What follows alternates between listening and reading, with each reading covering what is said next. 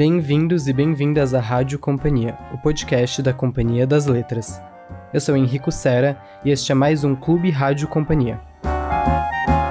Aqui, uma vez por mês, a gente escolhe uma das obras do nosso catálogo, lê e discute com alguns convidados. Este episódio foi gravado de casa, então pode ser que você escute algumas interferências de pets, obras e outros barulhinhos.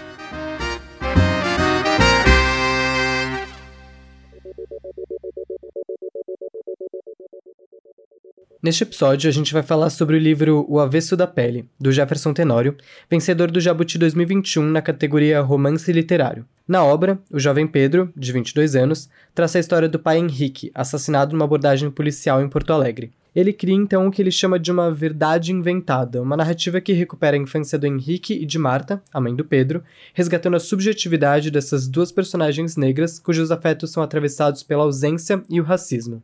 Carioca, o Jefferson Tenório mora em Porto Alegre e é doutorando em Teoria Literária pela PUC-RS. Ele é autor dos livros O Beijo na Parede e Estela Sem Deus. O Avesso da Pele é sua estreia na Companhia das Letras.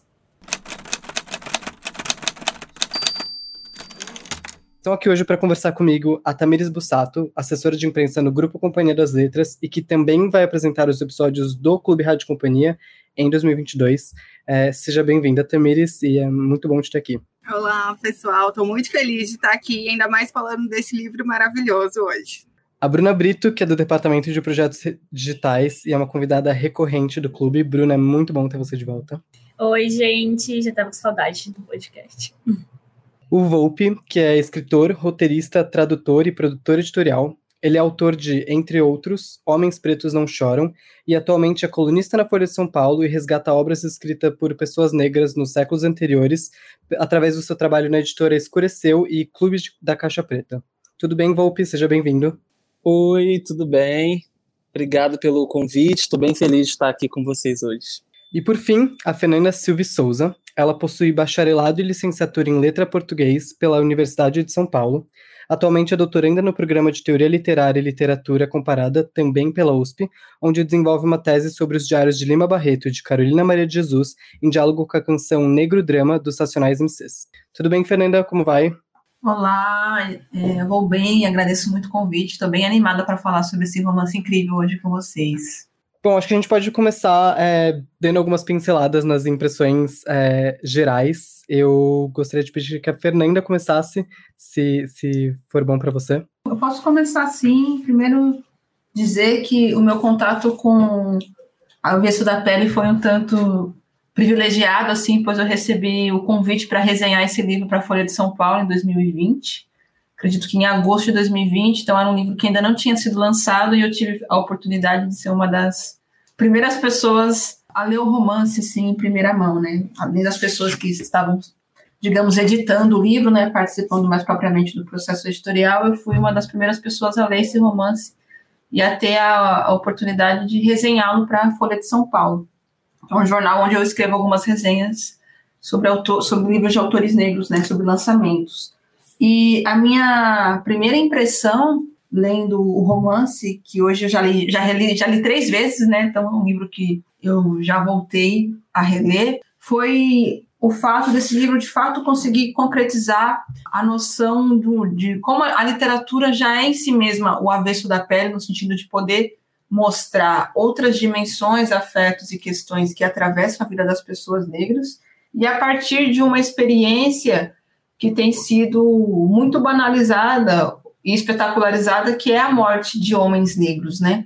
Seja, seja através da violência policial, seja é, a partir de outras maneiras que estão associadas ao racismo. Então, quando eu, eu comecei a ler o livro e percebi que o personagem a quem o menino se dirigia tinha morrido, é, para mim foi muito interessante começar a notar que era uma obra atravessada por, pelo processo de elaboração do luto de uma vida que, em geral, quando vítima da violência policial, é muito banalizada, espetacularizada, ou é uma vida que é dissecada em programas jornalísticos a fim de mostrar que aquela pessoa não era bandido, que ela era honesta, que ela era isso, que, ela era aquilo. E aí, eu, essa foi uma obra que me chamou muito a atenção por trazer uma dimensão do luto, né, em relação a uma vida que muitas vezes é desprezada, né? Como se fosse uma vida que não passasse por um processo de enlutamento por parte daqueles que ficam. Então, essa foi uma primeira impressão que eu tive assim em relação à potência de um livro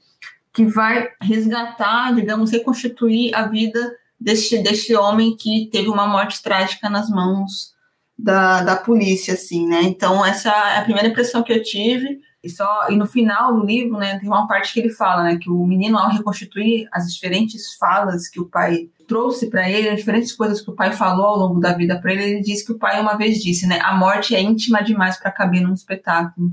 E eu acho que o livro oferece um espaço íntimo, subjetivo e bastante delicado para essa morte ser reelaborada de uma maneira que nos leva principalmente a enxergar a vida e não tanto a morte do personagem principal do Henrique, que é o pai do, do Pedro, né, o menino que escreve o, o livro.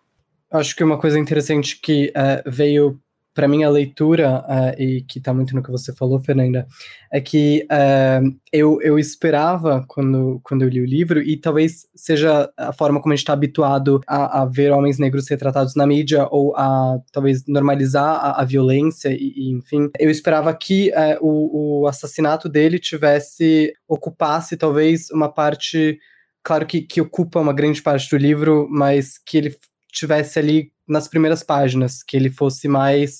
É, que ele ocupasse mais espaço narrativo mesmo. É, e foi bem surpreendente entender que o Pedro estava faz, fazendo, que ele faz ali na, na história, de fato recontar a história do pai, não só a história do pai, mas também um pouco da história dos avós e a, e a história da mãe, é, e também falar dos próprios afetos.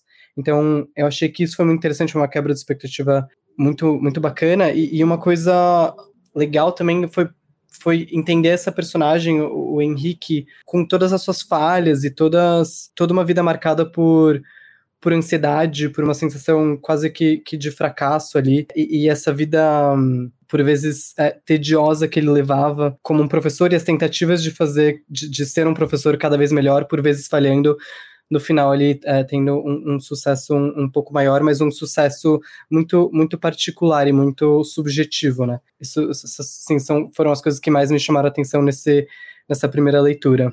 Eu vou reiterar que a é que a, o texto da, da Fernanda é muito maravilhoso é, na Folha, né? E eu lembro de ter lido esse texto bem no começo, assim, os primeiros momentos assim que eu ouvi falar de O Avesso da Pele e eu reli esse texto hoje antes de entrar aqui e é muito maravilhoso porque fala exatamente disso, né, que a Fernanda acabou de dizer que eu acho que concordo aqui plenamente, é muito bonito inclusive ver a forma como o Jefferson opta por falar do luto e da morte muito longe de, dessa espetacularização, né, do homem preto que é assassinado a gente está falando de primeiras impressões, né? Eu vou dizer que a primeira impressão real que eu tive quando eu peguei o Avesso da Pele na livraria foi de tipo, meu, que livro é esse, né? Com parágrafos gigantes de páginas, páginas e mais páginas. E ficava assim, nossa, que diferente, será que eu vou encarar? É, tava no momento muito de ler livro de ficção jovem, e aí muitos comentários de muitos amigos lendo, lendo, lendo e se apaixonando pela história. E aí quando eu pego para ler, eu rapidamente sou absorvido assim por pelas nuances da vida dos personagens que a gente vai se identificando com elas assim logo de cara. E eu acho que eu nunca tinha lido um livro é, com tantas coisas parecidas assim com a minha vida, com o que eu tinha vivido, o que eu vivi de coisas muito simples da vida, sabe? Até as coisas mais elaboradas e pontuando as questões de racismo, assim, quando necessário, mas não o tempo inteiro. Acho que essa que foi a primeira impressão assim, que eu tive de, putz, tem um cara que está escrevendo sobre a vida de alguém que parece muito com a minha vida e que bizarro que é isso, assim, sabe? Volpe, você comentou dos, dos parágrafos gigantes, que assustou um pouco. Essa foi exatamente a minha primeira impressão. Assim, o, o, o Henrico me falou do livro, eu abri para ver e eu fiquei um pouco. Ai, acho que eu não vou gostar. acho que vai acabar sendo confuso, emendar uma coisa na outra. Só que. E não é, né? Não, não é. Isso que ele faz de emendar uma coisa na outra, não, não te deixa confuso, sabe? Você fica querendo realmente é, saber mais sobre a história dessas pessoas e parece é um ritmo muito intenso, parece que ele tá te chamando a atenção o tempo inteiro. Igual ele fica tentando chamar a atenção dos alunos na aula, sabe? Ele fica, olha aqui, olha isso que tá acontecendo. E, e eu fiquei muito imersa na história, assim, desde o começo. Muito legal, né? Eu achei que era uma. Te... para mim foi uma técnica super nova. Agora eu já já li um outro livro, essa mesma técnica, mas eu adorei, assim, acho que acho que ela indica um ritmo de leitura, né? E quando você vê você realmente não quer parar, e você talvez consiga ler esse livro de uma vez só, né? Assim como eu consegui em uma eu peguei de manhã e à noite eu já tinha terminado e eu acho que muito se deu por essa técnica assim de um parágrafo grande que eu não queria largar de jeito nenhum. Olha que contraditório, né? Nossa, Volpe, eu me identifico muito com a sua experiência, porque a minha, a minha foi assim também. Eu li em um dia. Eu acho que meu contato com esse livro tem dois momentos. Acho que tem um pelo trabalho, né? Porque foi um livro que foi muito bem recebido pela imprensa, foi um livro que foi muito resenhado, então trabalhando na, na, assessoria de imprensa da companhia, eu tinha lido muito a respeito do livro. Eu né, também recomendo muito o texto da Fernanda sobre o livro, que é maravilhoso, é lindo. Então eu, eu já sabia que era um livro porrada, eu já sabia que era muito bom, eu sabia que pessoas de quem eu confio muito no bom gosto tinham amado. Então, é, mas por outro lado, eu acho que eu fui, isso me assustou também um pouco como leitora, sabe? Eu fiquei guardando essa leitura, eu demorei para ler. Eu fui ler agora, foi o último livro que eu li em 2021. E aí eu acho que veio tão carregado disso, de tantas opiniões boas so sobre ele que eu tava meio assim, ai, será que eu vou ter essa experiência? E aí eu peguei o livro, eu li no mesmo dia, eu não conseguia largar, eu queria, aliás, eu terminei o livro querendo ainda saber mais daquelas pessoas, sabe? Foi assim uma experiência de imersão mesmo. Acho que tem uma essa dimensão do essa, essa coisa dos parágrafos longos foi algo que no primeiro momento quando eu li me gerou algum, algum grau de incômodo, assim, quando eu li a primeira vez, mas não foi algo que eu, que eu marquei na resenha, porque não foi um incômodo, assim, nossa, isso prejudicou a leitura.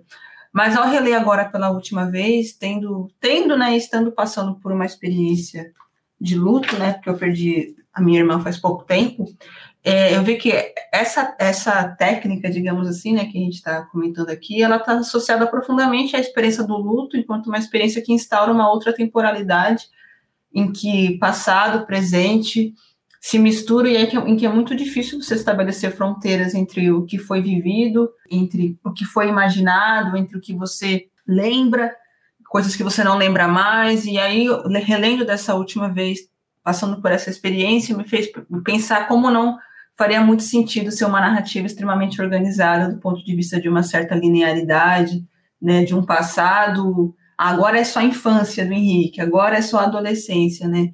Me faz ver como essa experiência da perda ela provoca uma desestabilização mesmo da, sua relação com o próprio tempo, da sua relação com a vida, e isso é bem interessante de pensar também quando a gente considera que é um menino, né, um jovem de 22 anos que está escrevendo sobre e para o pai, muito, e, e bem e, com a perda muito recente, né, se a gente prestar atenção assim, em alguns detalhes que ele traz, as roupas do pai ainda estão no quarto, né? As coisas não foram doadas. É uma história que se conta de fato através dos objetos que sobraram, né? E isso é uma coisa que eu também me vi lidando em relação a, a minha irmã, né? De ver como esses objetos que, que restam, que sobram, servem também para contar uma história.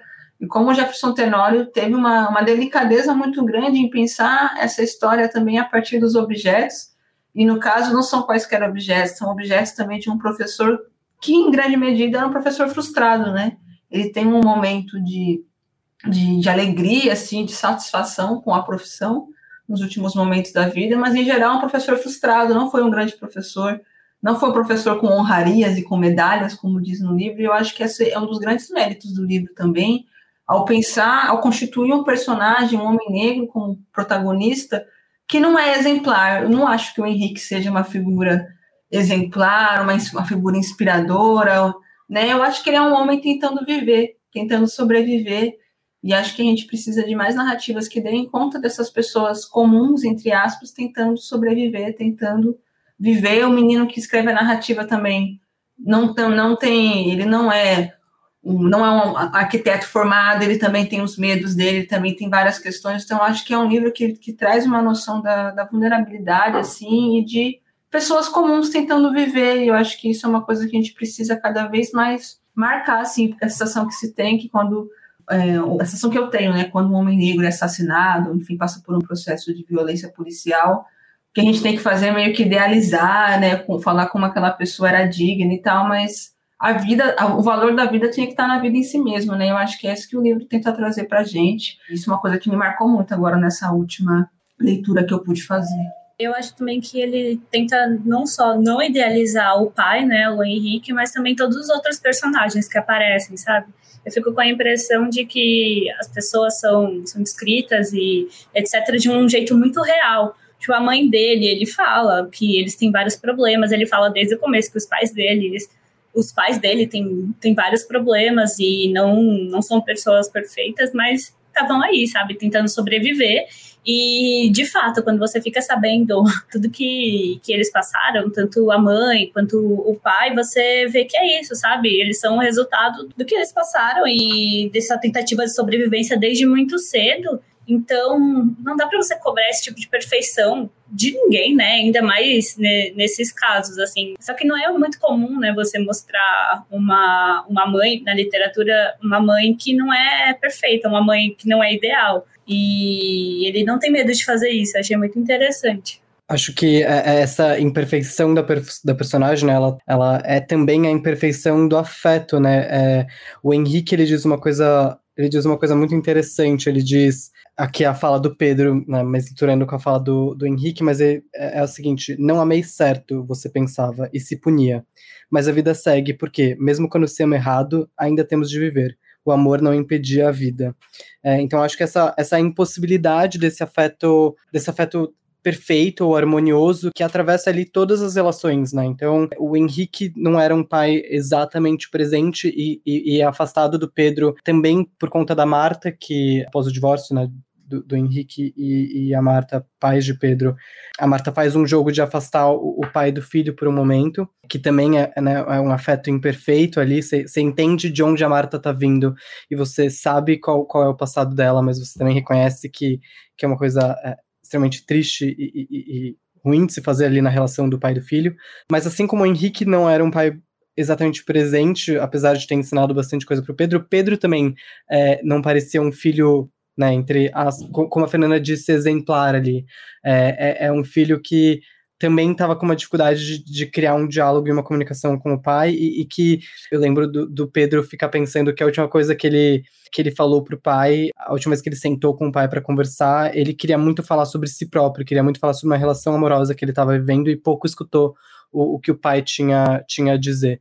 É, é muito interessante pensar nessa, nesses afetos, na, na, forma, a forma como ele, como ele como o Jefferson dilacera esses afetos e, e, e mostra ali cenas é, conjugais, é, o casal fazendo terapia, é, as dificuldades que, que o Pedro tem, tanto com o Henrique quanto com a Marta. Achei que esse é um ponto, acho que um dos meus pontos favoritos, assim, do livro. Eu amo que vocês é, comentaram.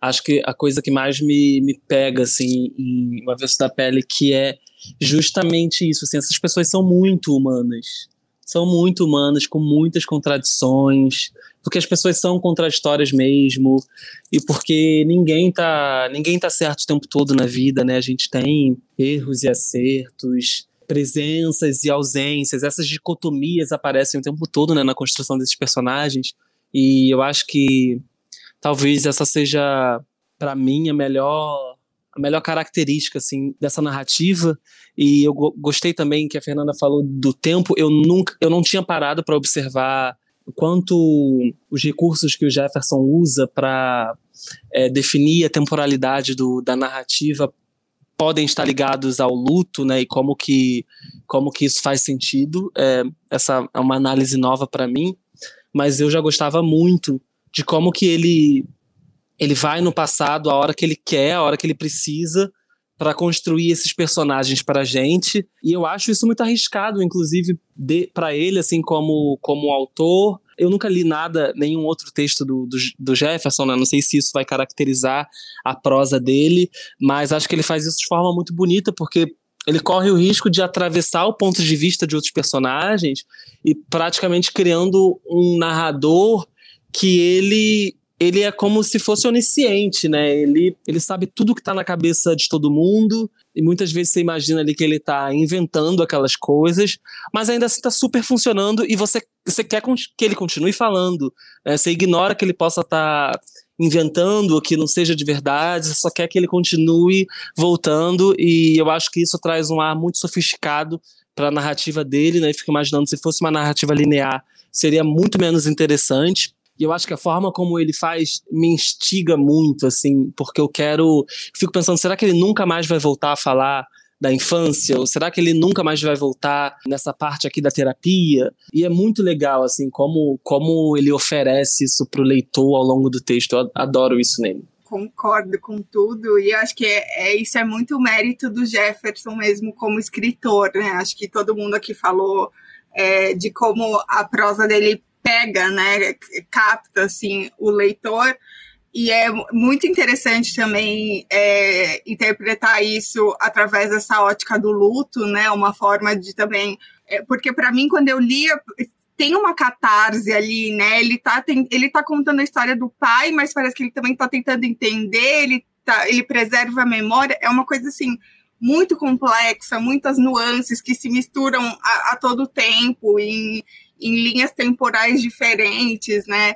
E também acho que é muito mérito do Jefferson como escritor, e o livro está sendo super reconhecido, né, super premiado nessa criação dos personagens também, né, essa coisa, para mim, isso que o Volpe é, comentou de do, das contradições dos personagens, isso para mim é sempre a coisa mais fantástica na arte, assim, é quando porque eu acho que deve ser muito difícil criar isso, né? Porque acho que quando um, uma pessoa tenta descrever relações, interações humanas, é muito fácil cair no caricato, né? É muito fácil reduzir aquilo, cair em estereótipos. E assim, esse livro não tem nada disso, né? Você lê e você pensa, nossa, essas pessoas, elas poderiam ser reais, elas, é, nessas situações, eu, eu vejo elas interagindo desse jeito mesmo, né? Então, é fantástico. E outra coisa que me deixa muito surpresa também ao longo do livro, vocês estavam comentando e eu, eu fiquei pensando, é a quantidade de assuntos que ele consegue trazer e, e, desenvolver esses assuntos em, em, um nível super ok, assim, porque você imagina, tá bom, ele vai incluir mais alguma coisa aqui e vai ficar confuso, mas não, sabe? Ele, ele fala de abordagem policial, ele fala de paternidade, maternidade, o papel do professor no professor na escola pública no Brasil, ele fala de luto, de abordagem policial, de solidão da mulher negra, adoção, coisas que fazem sentido, sabe? Quando, quando se juntam. É verdade. E ele faz isso, talvez até mais do que isso, né? Ele consegue fazer isso sem, sem pesar o livro pra galera preta que tá lendo, né? Porque tem muitos gatilhos, né, distribuídos ao longo da narrativa. Só que o Jefferson, ele é muito poético, né? Ele, inclusive, eu acho que ele, ele usa esse recurso da, da poesia muitas vezes para dar aquele carinho, assim, sabe? Depois que ele solta um, um, uma situação que vem mesmo como um gatilho, você lembra de algo que você viveu e é uma memória que, que não é confortável, mas ao mesmo tempo ele sabe amarrar isso de uma forma tão interessante. Eu, pelo menos, tô falando pelo menos da minha reação, assim, enquanto leitor, aquela memória desagradável que, que me levava para um momento ruim, é, é como se as palavras dele, a poesia dele pudesse desviar assim essa, essa, essa sensação ruim e me levar para um, para um lugar mais de reflexão do quanto que o tempo passou e eu consegui elaborar aquilo, assim, foi muito assim para mim, né? Não sei se é assim para todo mundo, né? Não dá para dizer, mas acho muito bonito como como ele recorre à poesia para falar de, situações muito difíceis, né? A gente tem um caldeirão de vivências nada fáceis, né, dentro desse livro Acho que ele faz isso de forma bem, bem bonita. É, olhando as, as passagens que eu tinha destacado assim nessa última leitura que eu fiz, eu fiquei pensando como talvez o maior êxito do Henrique em vida tenha sido gerar no filho uma relação com a literatura, porque o Henrique ele chega a dizer, os alunos falavam, ah, você não escreve literatura? Ele falava que ele não sabia fazer literatura, mas o filho faz literatura, né? O filho escreve uma narrativa é, que gira em torno da perda do pai, mas acima de tudo da vida desse pai. E eu fico pensando como esse pai, embora não tenha conseguido escrever literatura, escrever, escrever suas histórias, cria um filho que tem o desejo e que escreve efetivamente uma história, né? Um filho que faz literatura. A literatura que o pai não fez é a literatura que o filho faz e que possibilita uma certa maneira de uma certa forma de permanência para essa vida do pai, né? E, e essa vida que vai permanecer muito além do que uma matéria de jornal, qualquer outro tipo de texto possa fazer assim em relação a essa vida. Então essa é uma coisa que eu fiquei pensando muito, né, como que esse filho consegue transformar essa ausência em literatura e como isso só é possível porque esse filho teve o pai que teve, né, e um pai que era professor de literatura. E acho que isso é muito interessante assim de pensar como que é de fato no espaço da narrativa que essa vida pode ser reconstituída também a partir de uma dimensão da beleza, para além da dureza da vida, né? E se a gente pensar, bom, é, é fato, Jefferson é um escritor é, do livro, mas considerando a, a, história, né, quem narra é o filho, e é o filho, então, que consegue trazer isso que o Golpo falou também, né, poesia, né, é o filho que consegue construir uma linguagem tão sensível, né, apelar para algumas metáforas, em alguns momentos que suavizam a enormidade da, da dor e da violência, e eu fico pensando como isso é o legado desse pai, esse pai que não foi lá um grande professor, que, que, que tinha um, na vida que, que a vida dele era um grande catálogo de perdas, né, um desfile de abismos, como esse pai deixa um legado para o filho que faz com que esse pai nunca deixe de ser esquecido, né, e a sua vida não seja resumida ao momento do fuzilamento. Porque tem uma parte também que o Pedro escreve, né, quando você morre, ainda mais nas condições nas quais o pai dele morreu, o que, que importa é o que você está fazendo no momento da sua morte. E eu fiquei lembrando muito do que aconteceu ano passado no Rio de Janeiro, na chacina do Jacarezinho, quando eu encontrei reportagens no G1 que falavam do que aqueles homens que foram assassinados estavam fazendo no momento da morte, né? Onde eles estavam, onde que eles foram assassinados, né? E como esse livro nos leva para além do momento da morte, né? A, a cena da, da morte em si é uma passagem muito breve, é um dos capítulos mais curtos do livro, o momento em que de fato o Henrique é assassinado pela polícia, né? Porque, na verdade, todo o livro é sobre a vida dele, né? É sobre ele, em geral, vivo, a partir, claro, da perda. Então, acho, acho isso muito interessante, assim, e uma das coisas que, que me incomodou muito, é, a, a, minha resenha foi uma das primeiras, né, em relação a esse livro. Mas o que me incomodou muito vendo resenhas que foram escritas posteriores é dizer que é um livro que escancara o racismo, que denuncia o racismo. Porque eu acho que o racismo está ali enquanto uma atmosfera. O que a gente está vendo ali são, são as contradições, os afetos, as dores, de personagens que estão ali vivendo embates entre si mesmos, com seus pares, com a mãe, com o pai, com a esposa, né? E o racismo é a atmosfera que torna tudo mais difícil, torna esses afetos, digamos, mais embrutecidos, mas é um livro que está trazendo essas pessoas aí tentando viver, tentando sobreviver, tentando construir algum sentido, né? E como me parece empobrecedor a gente olhar para essas obras, não só a do Jefferson, mas de outros autores negros, como obras que estão escancarando o racismo, como se fosse uma obra que tivesse essa função de ensinar, quando na verdade não, não tem. Eu não acho que é um livro que ensina. Eu acho que é um livro que nos leva para o âmago dessas personagens e entender a vivência, né, a experiência de pessoas negras a partir desses afetos que as constituem, tanto afetos, digamos, positivos, quanto afetos que são, de certa maneira, destrutivos, assim, né? Então, essa é uma coisa que, que fiquei pensando muito, assim, nessa última leitura que eu fiz, e a última coisa que, que eu que queria já falar agora é como tem uma sacada muito boa do Jefferson aí de, de pensar a invisibilidade do professor, a figura do professor de escola pública é uma figura bastante invisibilizada em sua precariedade, em sua solidão, em seu trabalho extremamente frustrante. E você junta isso com a invisibilidade do homem negro. E aí, quando você pensa essas duas coisas juntas, isso faz o Henrique se tornar um personagem ainda mais humano, vulnerável, frágil, né? Como às vezes dá vontade de abraçar ele, do tipo, não, cara, vem aqui, vamos conversar. E acho que o, o, o, Jefferson consegue fazer essa articulação entre a invisibilidade de uma profissão com a invisibilidade de um sujeito que torna a narrativa ainda mais poderosa, assim. Ainda bem que você falou disso, Fernanda, de dessa coisa do, de, do escancarar o racismo, porque é, é uma coisa que me incomoda profundamente também. Tudo que você vê, tudo na uma boa parte, assim, qualquer pesquisa que você fizer, né, sobre Jefferson Tenório e o avesso da pele, você vê essa palavra ou essa expressão ditando o livro, né, dizendo que o livro é sobre isso quando ele não é, né? Acho que você já falou perfeitamente. E eu, inclusive, quando pessoas me perguntam agora como, que tem essa pergunta, né, como escrever é, pessoas brancas que perguntam como escrever um personagem negro sendo uma pessoa branca, é possível?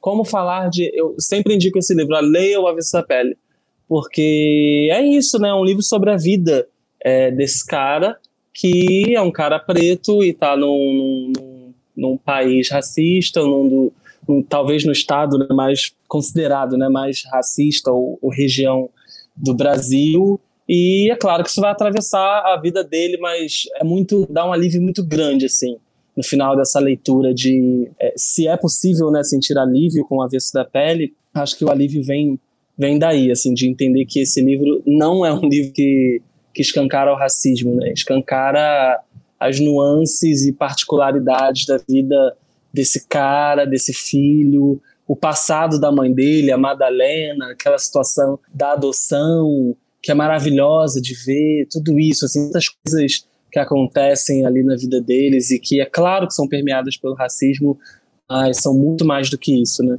Ouvindo vocês comentarem sobre isso, eu fiquei aqui pensando que o título do livro faz todo sentido e também já deixa muito claro a intenção do autor, né? Porque esse avesso da pele, que eu estava muito curiosa para saber porque o título do livro a gente acaba achando no meio, é uma metáfora para, nas palavras dele, você poder preservar o, o avesso, aquilo que, que ninguém vê, que lá é onde estão os afetos e, e como você é, e não deixar só a cor da pele influenciar em todos os aspectos da sua vida. E isso casa muito com o que vocês falaram agora. Um dos trechos é, do livro que me deixou mais impactada é esse que, que ele está explicando justamente o avesso. Vou ler rapidinho. É, por mais que a sua vida seja medida pela cor, por mais que suas atitudes e modos de viver estejam sob esse domínio, você de alguma forma tem de preservar aquilo que não se encaixa nisso. Pois entre músculos, órgãos e veias existe um lugar só seu, isolado e único. E é nesse lugar que estão os afetos. E são esses afetos que nos mantêm vivos. Fiquei bem tocada com esse trecho. Não, esse trecho é, é, muito forte, né? E eu acho que também dá para a gente ligar com isso mesmo que a Fernanda é, tinha comentado, de como o filho, o pai não vai estar tá mais aqui, mas o filho, né, através da, do legado, escrevendo, mas como ele traz o pai também, né? Porque isso, isso é um ele está colocando em prática um conselho que o pai dele deu, né? Que é preserve o seu avesso, o avesso da pele, né? Então, quando ele escreve também, é, ele está colocando em prática um, um grande ensinamento que o pai dele trouxe para ele, né? Quando, quando a gente fala especificamente sobre afeto e, e pensando também um pouco na, na na frase, na, no trecho que a Duda leu, eu acho que olhar para Marta, para mãe, é, é, muito interessante. É uma personagem muito.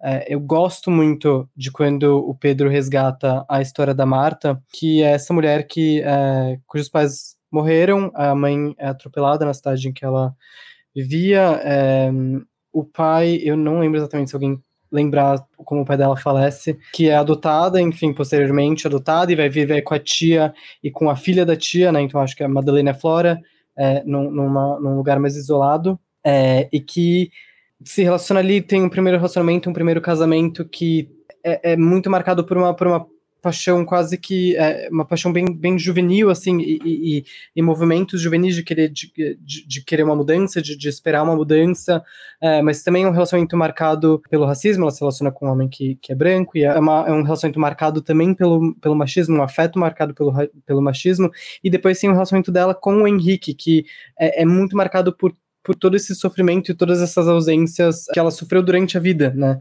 E, e, como como esse relacionamento dela com o Henrique, que é, que é pautado por, por ciúmes, por insegurança, um, um tom frenético ali de brigas, em brigas em que o Henrique decide sair de casa e volta, e sai e volta, e aí decide fazer terapia, mas aí a terapia é, é não, não, não tá servindo ali para ele, também é, na perspectiva dele, às vezes essa, essa terapia atravessada por questões raciais ali, é, e como esse afeto imperfeito afeta também o próprio Pedro, um menino mais inseguro, ele parece pelo que ele conta de si mesmo um pouco mais tímido, principalmente quando se diz sobre, sobre afeto, sobre amor, sobre sexo, e a gente contrapõe isso de uma forma interessante, acho que quando ele começa a se interessar pela Sahariene e, e, e começa a frequentar a casa da Sahariene, que tem pais que são casados, é, e, e, conversa com os pais, e a Sahariene é uma, é uma, é uma mulher ali mais é, ela parece mais confiante, ele, ele fica meio fascinado, assim, pela, pela atração dela. É muito interessante, ele quase que cria um, um, mapa do afeto ali, que, que acaba no Pedro, e como o Pedro é uma, não sei se uma consequência desses afetos que vieram antes dele, assim. Eu acho que todo esse mapa que você mencionou nos ajuda a entender cada uma da, das personagens, né, e mesmo o, o, Pedro, né, que eu acho que é também outro personagem que, que, o Jefferson constrói, que rasura uma série de estereótipos relacionados aos, aos homens negros, né, aos jovens negros, porque é, é um menino ali, como você falou, inseguro, é, com vários medos, lidando com a perda do pai, e ele fala no final como que, que a ingenuidade dele é tudo que ele tem, né, que talvez faltou a ele a distância e a maturidade necessária para inventar essa história, para contar a história do pai. E eu achei tão bonito pensar esse jovem que está escrevendo uma, essa narrativa, reivindicar e assumir uma ingenuidade, dizer a ingenuidade é tudo que eu tenho, quando os homens negros são vistos né, como ameaçadores, como é, homens que já são assim, em 13 anos, mas já é visto como um homem, né? Já é punido, responsabilizado, criminalizado, como se fosse um homem adulto. Então, acho que o livro traz, assim, todos os personagens sua vulnerabilidade mesmo, assim, sua nessa dimensão da de, uma, de, de várias dores que, a, que atravessam, né? E o caso da Marta eu acho muito muito interessante também, né? Por tocar uma figura de uma mulher que é marcada por ausências, né? Por perdas, por pela vida que ela teve e como isso tem reflexos, né? Como isso reverbera na própria maneira como ela vivencia o casamento e como ela materna o Pedro, né? E eu acho o livro muito interessante quando eu, o, o, Pedro ele assume né, o quanto que é uma verdade inventada, né, o quanto ele está reconstituindo aquela história toda através de seus afetos. Porque lendo o livro pela terceira vez, eu fiquei pensando quanto muito do que está ali é, não foram coisas que foram necessariamente ditas para ele, seja pela mãe, seja pelo pai, ou por algum parente, por pessoas que se relacionaram é, com os pais, né? Mas tem a ver com uma imaginação talvez criativa dele, baseada nos seus próprios afetos, de pensar o que os pais sentiram em determinadas situações, né? De pensar o que a mãe dele sentia, o que o pai dele sentia, mas, mas não que isso correspondesse necessariamente à realidade dos sentimentos do pai e da mãe. E isso eu, eu falo até assim, pensando nos próprios exemplos na minha família, como são histórias Ainda mais quando são histórias muito duras, né? A minha mãe tem histórias muito duras, são marcadas por lacunas, por silêncios. Então, quando essas histórias são contadas, muitas vezes são contadas de uma maneira muito atenta aos fatos. Aconteceu isso, aconteceu aquilo, mas sem necessariamente trazer o modo como isso foi vivenciado emocionalmente, né? Então, acho que tem também essa dimensão do livro de ser um pai e uma mãe reconstituído de fato a partir da lente de um filho que consegue olhar para esses afetos e para esses sentimentos que os pais é, talvez não conseguissem olhar com a mesma clareza, né? E até pensando que eu, por exemplo, vou a gente é de uma geração que acessa, que tem acessado mais, por exemplo, cuidados com a saúde mental, que tem olhado para dimensões do vivido que muitas vezes nossos pais, na busca pela sobrevivência, nossos pais, avós, não, não puderam olhar. Então, acho que é um livro também que tem essa beleza também, assim, de pensar que é esse pai e essa mãe a partir da lente de um filho que está ali nesse processo de amadurecimento, né? Que é também um jovem tentando se encontrar numa sociedade marcada, né, pelo, pelo racismo, né? Não à toa tem uma parte que ele fala suportar o racismo, o machismo e não lembro mais qualquer outra coisa, era como se fosse um sinônimo de vida, né? Então, como a resistência está no próprio ato de tentar viver, de insistir na vida. E não é como se eles precisassem de grandes atos de heroísmo, de superação para que a gente pudesse se, vem, se vincular a essas vidas e, e ter alguma, uma relação de empatia e de afeto, assim, por elas. Sobre isso que a Fernanda falou, eu fiquei muito na dúvida, assim, quando eu li, porque me pareceu um bom truque, assim, do, do Tenório, quando ele revela, né, que, na verdade, isso é, essa história está sendo contada através do, do menino e que, putz, tem como ele saber tudo aquilo que de tudo aquilo que ele está falando, né? Então possivelmente ele está inventando. Eu tenho para mim que, que o Jefferson, enquanto autor, ele entendeu logo no começo. Eu não sei, né? Na verdade, dá muita curiosidade, né, de saber como é que foi esse processo de, de escrita. Mas eu chutaria que ele entendeu que essa, esse seria o melhor ponto de vista, né? Essa seria a forma mais interessante de contar essa história. Eu adoro que o, ele usa você, né, para falar para o pai. E, as, e, isso é tão interessante que às vezes você pensa que ele está falando com você, principalmente quando você viveu alguma, alguma coisa parecida, né? Então, às vezes dá um susto assim quando você está lendo. Aí eu acho que o Tenório descobriu é, que essa seria a melhor forma de contar a história e deu uma amarrada assim no final, sabe? De fato, esse narrador ele é muito onisciente, mas é incrível assim a forma como como ele vai nessas especificidades assim da, da vida de cada um que talvez nem essas próprias pessoas lembrariam, né? É, tem uma coisa que eu gosto muito nesse livro que é o processo de consciência racial do, do Henrique, né? Você vê que ele era um cara, a gente já falou, né, dele serem pessoas normais, aí tá uma outra coisa, né, de ser uma pessoa normal e ser uma pessoa preta normal, né? Você não, ninguém nasce, as pessoas acham que a gente nasce sabendo tudo, é, lendo Lélia Gonzalez com 5 anos de idade, sendo wiki preto desde de criança, não existe isso, né? O processo de consciência racial é, é um processo que é individual, né? Cada um ao seu tempo e a sua forma, e é um processo também que ele depende de muitos fatores, né? Sociais também, é, acho que até psicológicos. É muito interessante ver como que o Henrique vai, vai se percebendo como um homem negro durante a sua trajetória, né? Muito novo, ele já começa a perceber algumas situações, é, principalmente ali no. Eu gosto quando ele fala do baile, de quando ele ia sair, como que ele não era visto como outras, outros caras eram vistos no rolê, mas ele ainda não, não elabora exatamente sobre isso, ou como ele elaboraria um pouco depois, quando ele já está se relacionando é, quando ele já está em um relacionamento. Você ver esse processo é muito interessante, né? Eu, como homem preto, fiquei pensando na minha história e pensando em como que eu também esbarrei com, com muitos dedos apontados dizendo você não pertence a esse lugar ou você é diferente e eu ainda estava elaborando o que, que aquilo significava, né? Porque eu, apesar de ter nascido na periferia, por exemplo, e sido criado na Baixada, aqui no Rio, eu transitei por muito tempo, desde muito novo, em lugares onde poucas pessoas pretas transitavam, né? Fazer um curso de inglês desde criança, aproveitar oportunidades assim na vida, escola. Então sempre foi difícil para mim acessar esse espaço e entender que as pessoas ali não me viam, eu não era igual a todo mundo, eu era muito diferente.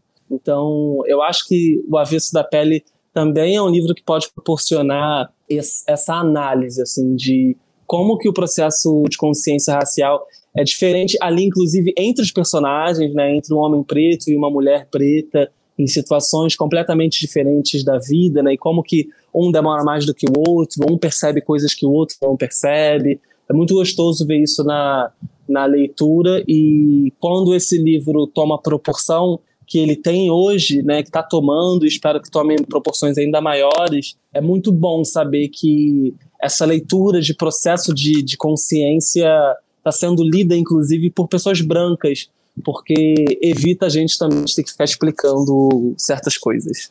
Bom, acho que a gente pode partir para as indicações depois dessa, dessa fala incrível, Volpe. Quem quer começar indicando um, uma obra cultural que tenha despertado, enfim, alguma relação com, com o avesso da pele?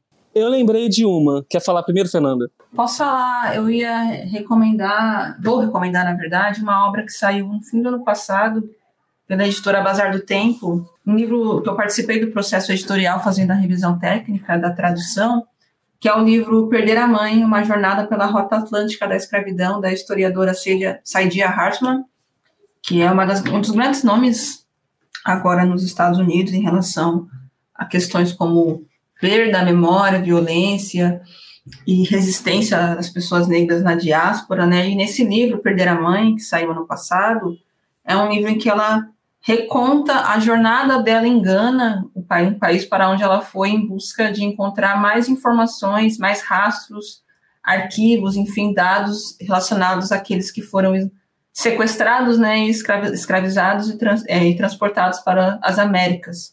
E nesse, esse é um livro marcado muito pela experiência de elaboração do luto em relação aos escravizados, que é um trabalho que muitas vezes não é feito, né? Porque parecem que, enfim, figuras que já esquecidas, perdidas no tempo, até porque muitas informações a respeito delas é, se perderam. E aí é um livro em que ela, com muita delicadeza, muita coragem, muita honestidade, vai trazendo diferentes dimensões dessa experiência dela de ir para Gana, por visitar diferentes pontos da rota escravista, né? E ver que não sobrou nada, né? Que ela não encontra textos, ela não encontra é, elementos palpáveis e concretos que permitam a ela enxergar quem foram essas pessoas. E aí ela faz do livro um processo de mapear essas ausências a partir também da sua própria história familiar, da sua história pessoal. E é um livro que vai ter que eu vejo muitas conexões possíveis com o Avesso da Pele, na medida em que é um livro atravessado pela dimensão da perda, né? Como a perda é o que fundamenta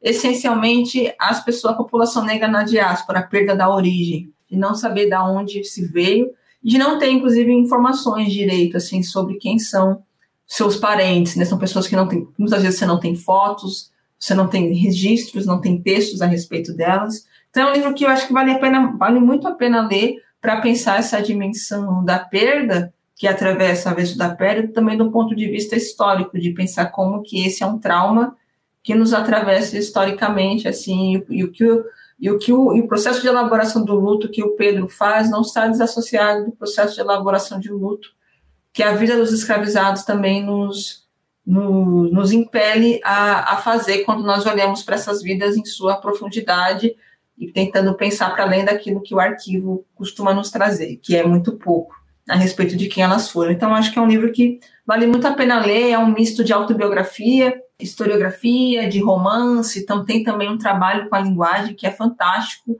e faz com que a gente se sinta muito envolvida, assim, com, com o texto dela. Então, recomendo muito, o nome do livro é Perder a Mãe, uma jornada pela Rota Atlântica da Escravidão, e foi publicado pela Bazar do Tempo. Fernanda, você pode repetir o nome da autora? Não sei se você falou e eu, eu não consegui anotar. Saidia Hartman. Obrigada. Gente, não tem condição nenhuma de recomendar nada depois da Fernanda. eu não tenho como defender um livro como ela defende. Inclusive, a Fernanda defende o meu livro melhor do que eu, mas eu vou. Eu vou indicar Atlanta. Vou, vou fugir um pouco de literatura e vou falar de uma série porque eu lembrei, Atlanta é uma das minhas séries favoritas, assim, da vida. Volpe, socorro, eu ia indicar essa. Ia, roubei, peguei Ia, na frente. Mas perfeita indicação. Atlanta é uma, uma das séries, assim, da minha, da minha vida, e eu relembrei muito de Atlanta um, durante a leitura de O Avesso da Pele, porque eu acho que tem uma coisa aqui que une a, as duas, talvez tenham mais coisas, mas o que mais me chama a atenção é como que a, quando o, o criador do, da narrativa, uma pessoa preta. Eu acho que a gente está muito cansado de ver eh, as nossas narrativas, a dor pela dor, o sofrimento pelo sofrimento, o assassinato do homem preto pelo assassinato do homem preto. Eu acho que a gente está muito cansado disso, acho que a gente não quer ser representado dessa forma. É, eu acho muito interessante como essas duas mídias, né, esses dois produtos é, dialogam nesse lugar. Assim, Atlanta, Atlanta conta a história do, do Earn, que é um cara interpretado pelo Donald Glover, que ele sai da faculdade, ele vira o agente de carreira é, do primo dele, que é um é um rapper, mas que meio que não, não acredita muito nele, né? E a gente vê várias particularidades ali da, é, dificuldades da vida, como uma pessoa preta sem dinheiro, é, num bairro empobrecido. É, mas a série é muito mais do que isso, né? É, a série é sobre esses personagens e como que eles lidam com, com o sistema, com suas relações, seus relacionamentos interpessoais. É, então acho que tem alguma conexão por aí. E vou, claro, fazer um jabá aqui para o meu trabalho. É, eu sou autor de Homens Pretos Não Choram, É, meu livro é um livro sobre masculinidades e negritudes. Ele vem agora, essa nova edição tem um prefácio do Jefferson Tenório, né? Honra que eu consegui na minha vida, não sei nem como. É, mas estou muito feliz de, de, ver o Jefferson falando desse livro e dizendo quanto que ele, quanto que esses dois livros também dialogam de certa forma. Então vou deixar essa indicação aqui porque eu não sou bobo. Não, arrasou, Volpe, tem que falar do. Eu já ia pedir para você falar do, do seu livro. É, obrigado. Eu vou indicar dois livros. Eu vou indicar Baratas, da Scholastic Mukasonga. Ela é uma sobrevivente do genocídio, genocídio ruandês. E em Baratas ela compõe uma, um testemunho, uma espécie de memória familiar para narrar um pouco da história da família antes é, do, do genocídio e, e durante. É um livro intenso, é, é, é, bem pesado, mas também tem passagens muito bonitas e de uma recuperação, uma recuperação familiar, uma, um resgate familiar muito interessante também. E acho que vale a pena. E outro livro é o Marrom e Amarelo, que a gente leu aqui pro é, podcast. Ah, eu sabia, Henrico. Eu devia ter falado na sua frente. Inclusive, eu tava nesse, nesse episódio. Quer falar? Não, fala então. Não, não, pode falar, pode falar, tem mais um. Ah, então tá bom.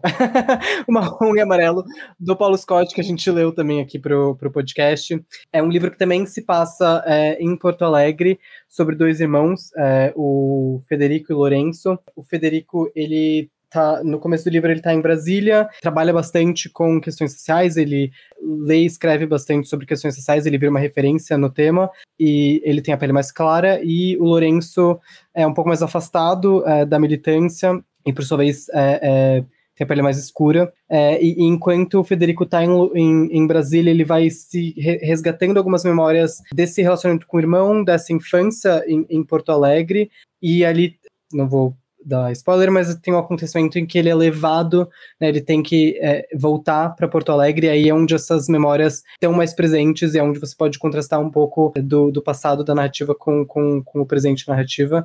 E é muito é muito, muito bom. É lindo também, uma, uma narrativa que, que também fala muito sobre afeto, também fala, é, também é sobre questões sociais, mas não só sobre isso, também sobre, sobre Porto Alegre, sobre é, ser negro, negro em Porto Alegre, sobre esse, esse afeto familiar entre, entre, entre dois homens. É, e, inclusive, o Paulo Scott, se eu não me engano, assina a orelha do, do Avesso na Pele. E é isso. Sim, eu estava olhando aqui o Paulo Scott assim na orelha do avesso da pele, e você comentando isso é uma coisa que a gente acabou não falando tanto, mas é sobre é, o racismo no sul do país, que é uma coisa que eu admito que eu nunca tinha lido muito sobre, até ler o Marrom e Amarelo aqui pro clube, e eu gostei muito, eu lembrei dele bastante é, enquanto eu estava lendo o Avesso da Pele. Acho uma ótima leitura para quem, quem gostou do, do Avesso. E a, a outra indicação que eu tinha pensado aqui é, é um livro que conversa muito com, com toda a questão da, da maternidade e paternidade real, que, que tem no livro também, chama As Alegrias da Maternidade, de uma nigeriana, ela chama Bushi Emetita, não sei se é assim que se pronuncia o sobrenome dela. É sobre uma, uma mãe nigeriana no, num contexto do colonialismo branco ali que precisa criar os filhos so, sozinha, só que é um título, As Alegrias da Maternidade acaba sendo um título bem irônico, assim, porque acaba fazendo um retrato bem realista e bem sofrido de, de como é ter filhos e do que você tem que abrir mão, e é sempre é muito interessante ler, ler sobre isso, eu gostei muito desse, desse livro, acho que seria uma boa leitura para quem quiser de, desenvolver um pouco mais esse assunto que, que o Jefferson Tenório acabou pincelando no livro. Bom, eu, eu queria dizer primeiro que eu amei o feat Volpe e Jefferson Tenório no, no livro do Volpe, muito que encontro legal. E como indicação, é, eu vou indicar uma série que tem um, assim, uma atmosfera, uma ambientação totalmente diferente do Avesso da Pele, que é o Insecure. Quase que é uma comédia, é uma outra coisa, mas quando até quando a gente estava falando sobre o que significa o avesso da pele, né? Mostrar personagens negros nas suas é, mais pura complexidade. É, eu me lembro muito dessa série, que é uma série de uma, uma, atriz, roteirista, diretora incrível, que é a Issa Rae, e ela criou essa, essa história que, sobretudo, é, tem várias mulheres negras incríveis, mas contraditórias, super humanas, assim. Então, eu acho que é um, um, um, outro avesso da pele num, num outro contexto, assim, num outro astral que é, é, é, bem interessante de ver sobre essa chave mesmo, de personagens não, não exemplares o tempo inteiro, personagens humanos. Bom, nós encerramos por aqui. Fernanda e Volpe, muito obrigado pela presença. É, Bruno e Tamires também foi ótimo conversar aqui com vocês. É, brigadão. Se vocês quiserem dar uma, um, um tchau final. Obrigado você, eu que agradeço pelo, pelo convite, de verdade. Foi muito gostoso estar aqui. Tchau para todo mundo também que está ouvindo. Obrigado, Tamires, pelo elogio. É, agradecer também a, ao convite para estar aqui e dizer que foi muito especial poder dividir esse espaço com o Volpe, que é alguém que eu conhecia no passado, que me chamou para escrever o, o pós-fácil da edição de Clara dos Anjos, que foi feita pela editora Escureceu. E recomendar que leiam Uma Vez da Pele, né? Também leiam Homens Pretos Não Choram. Volpe é um dos grandes nomes, eu acho, assim, do nosso, da nossa literatura hoje. E foi um prazer estar aqui com vocês, conversando. Tchau, gente. E, nossa, foi assim um prazer inenarrável ouvir a Fernanda e o Volpe. Então, também queria agradecer, porque é, as contribuições deles foram incríveis. E obrigada para todo mundo que escutou.